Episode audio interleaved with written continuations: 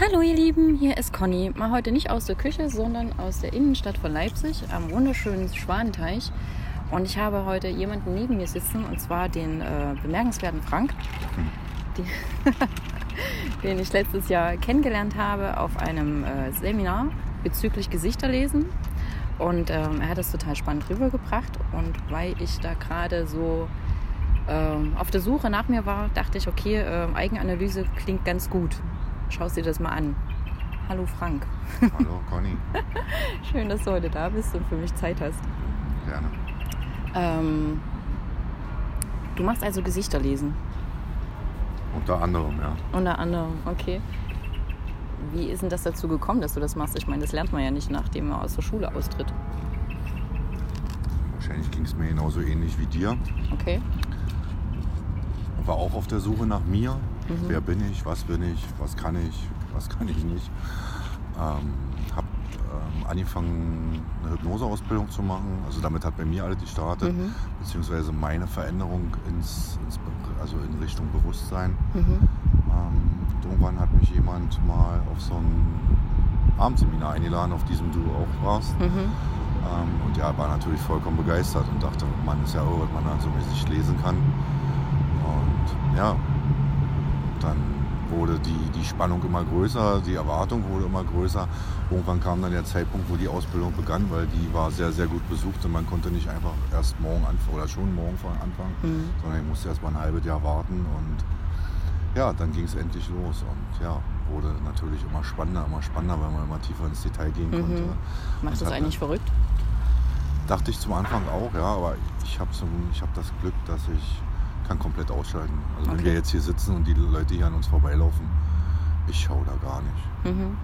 Sonst würde ich wahrscheinlich faul Okay. sind wir nicht alle ein bisschen verrückt. Das sowieso. ja, okay. Und ähm, wie muss man sich das vorstellen mit dem Gesichterlesen? Guckst du dann wirklich jemanden an und weißt sofort, ah, der ist so und so? Naja, sofort, das wäre natürlich wieder, das ist ja wie so ein Schubladendenken und das ist genau das, wo wir die Menschen halt von wegbekommen wollen. Denn wie oft oder wie schnell schieben wir Menschen in Schubladen? Ja, wir schauen uns jemanden an, sehen die Frisur, sehen die Sachen, sehen vielleicht unterbewusst irgendwelche Merkmale im Gesicht, haben ja bestimmte Erfahrungen, also, verbinden Assoziationen mit alten Dingen und und und und fangen dann an, in Schubladen zu denken. Und genau Mhm. davon wollen wir eigentlich weg. Also was heißt eigentlich, nee, wir wollen davon weg, weil Mhm. jeder Mensch ist individuell und jeder Mensch ist so einzigartig und so Mhm. wundervoll. Und äh, nur weil wir so vielleicht so schnell irgendwie jemanden in eine negative Schublade schieben, äh, gibt es ja auch immer was Positives an den Menschen. Und äh, viele Menschen rennen eben durch die Gegend und kennen ihr eigenes Potenzial nicht, kennen ihre eigenen Talente nicht. Und äh, ja, da helfen wir halt. Ja, Mhm. Da gehen wir eben rein. Und jetzt so einfach ganz schnell jemanden irgendwo reinzuschieben innerhalb von Sekunden, das halte ich als äh, für sehr, sehr gefährlich. Denn bei uns eine Analyse, eine richtige Analyse, also du kennst das ja, warst ja selber damals bei mir, äh, die dauert eben Stunde, anderthalb Stunden, ne, weil wir da genau reingehen wollen. Oder genauer reingehen. Mhm. Mhm. Okay.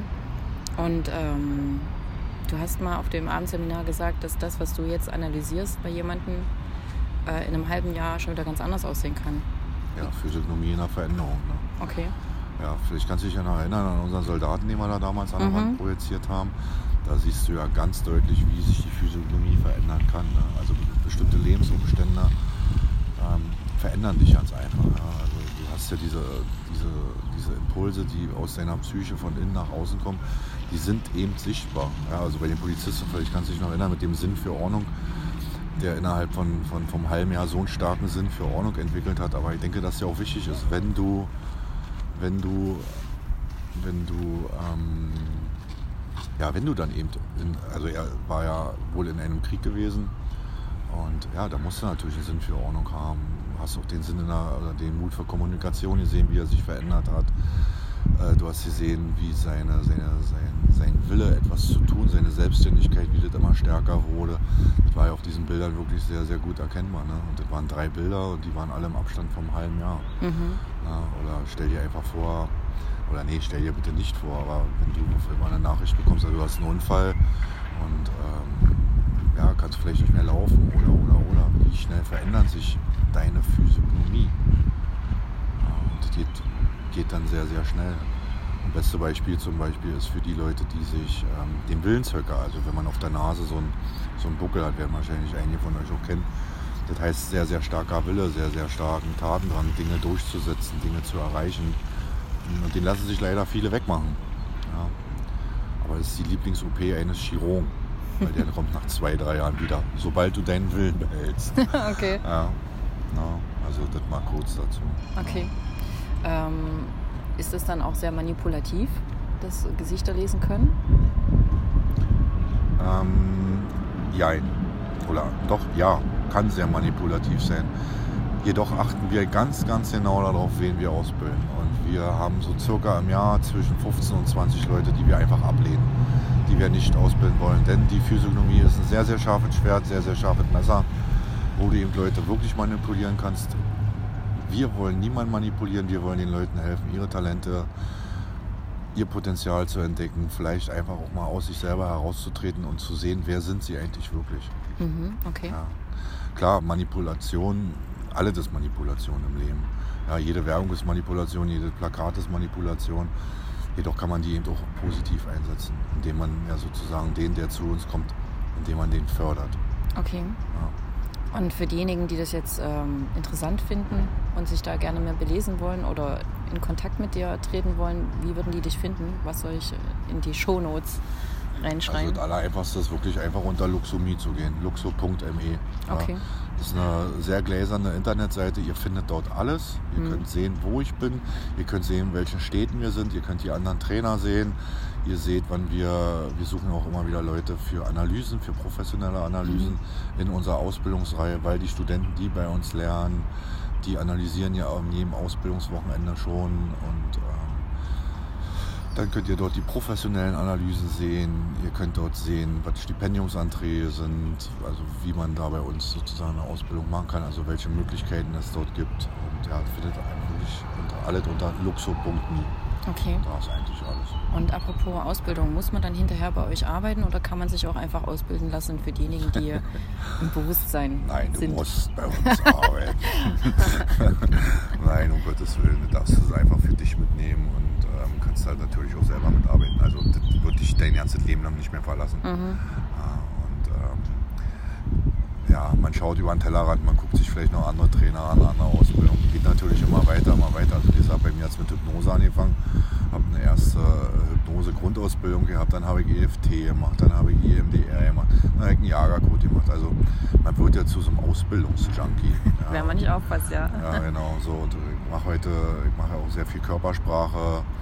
Ähm, machen, wir machen da auch Seminare. Wir machen äh, in der Micro-Expression sind wir ganz, Mhm. ganz tief mit drin. Und wie gesagt, das gehört ja alle irgendwo zusammen. Also wir wollen die Menschen eben ganzheitlich sehen. Und dann habe ich mal von einer ganz lieben Cornelia Höppner eine ganz tolle E-Mail bekommen. Die hat mal zu mir gesagt, das ist ein Satz, der sich bei mir sehr eingeprägt hat. Okay. Ähm, um einen Menschen so gut analysieren zu können, reicht es nicht aus, ein guter Gesichterleser zu sein. Und dieses Kompliment habe ich heute noch in meinem Kopf dran. Und sehr dafür sage ich dir jetzt mal ganz persönlich Dankeschön, weil das war für mich wirklich ein wahnsinniges Kompliment. Und kam aus äh, danke. Und deshalb spielt natürlich alles, alles, was den Menschen betrifft, spielt alles miteinander einher. Also wenn heute zu mir Leute zur Hypnose kommen, ich kann halt viele Dinge vorher schon sehen Mhm. Okay. und kann da natürlich besser drauf eingehen. Okay. Ja. Ähm, noch zu einem anderen Thema. Du machst ja nicht nur Hypnose und ähm, das Gesichterlesen, sondern auch dieses Misophonie, heißt das so? Ja, Misophonie ist diese Störung. Ne? Genau, erzähl mal was darüber. Na, Misophonie ist eine selektive Geräuschintoleranz. Das heißt, es gibt Menschen, die werden sehr wütend, ähm, wenn die Geräusche hören. Also zum Beispiel Essgeräusche, Atemgeräusche, Kaugeräusche, Kaugummi, äh, schweres Atmen, Atmen. Und da kommen im Laufe der Jahre, können da auch andere Geräusche noch mit hinzukommen. Und da habe ich mich ein bisschen drauf spezialisiert, da ich auch selber Misophoniker bin. Ja, bin da durch, durch die Hypnose erstmal darauf gekommen Mhm. Dass das überhaupt, was ich ja habe, Misophonie heißt. Mhm. Misophonie gibt es noch nicht so lang, also zumindest ist es nicht so lange bekannt Als Diagnose. als Diagnose. Und äh, dieses Wort Misophonie gibt es, glaube ich, erst seit 2013. Und ich muss jeden Tag, wirklich jeden Tag immer wieder feststellen, dass es Leute gibt, die Misophonie haben und es gar nicht wissen, dass sie Misophonie haben. Und ähm, ja, da bin ich sehr in der Aufklärungsarbeit und darf den Menschen dabei helfen. Okay. Kurze Frage aus eigenem Interesse. Kann das sein, dass man Geräusche nur bei bestimmten Personen äh, verabscheut und bei anderen stört einen das gar nicht? Oder Ja. ist, okay. Ja. Das hat eine ganz große Verbindung mit deiner Kindheit. Die Misophonie wird schon gebildet in der Kindheit, also vor diesem fünften Lebensjahr, vierte, fünfte Lebensjahr, in dieser frühkindheitlichen Phase. Und da bist du als Kind irgendwann enttäuscht worden. Du kannst natürlich als Kind noch nicht ent- entscheiden, was richtig oder was falsch ist. Alles ist für dich richtig. Ja, also was deine Eltern sagen, wenn dein Papa zu dir sagt, ich bin Superman, dann rennst du als Kind in den in den Kindergarten und sagst, mein Papa ist Superman. Und du glaubst es und bist davon überzeugt.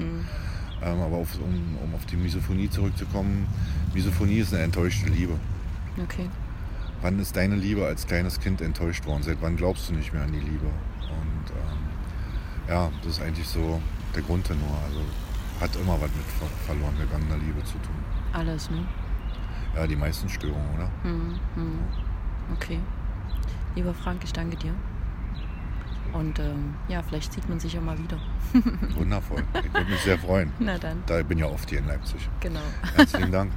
Okay. Also dann, ihr Lieben, ähm, ich stelle euch mal noch eine Tasse Tee hin oder ein Kaffeechen. Denkt nochmal drüber nach oder hört es euch einfach nochmal an. Ähm, die Links von Frank stelle ich euch natürlich gerne nochmal rein. Und dann würde ich sagen, heute scheint die Sonne hinaus mit euch. Tschüss.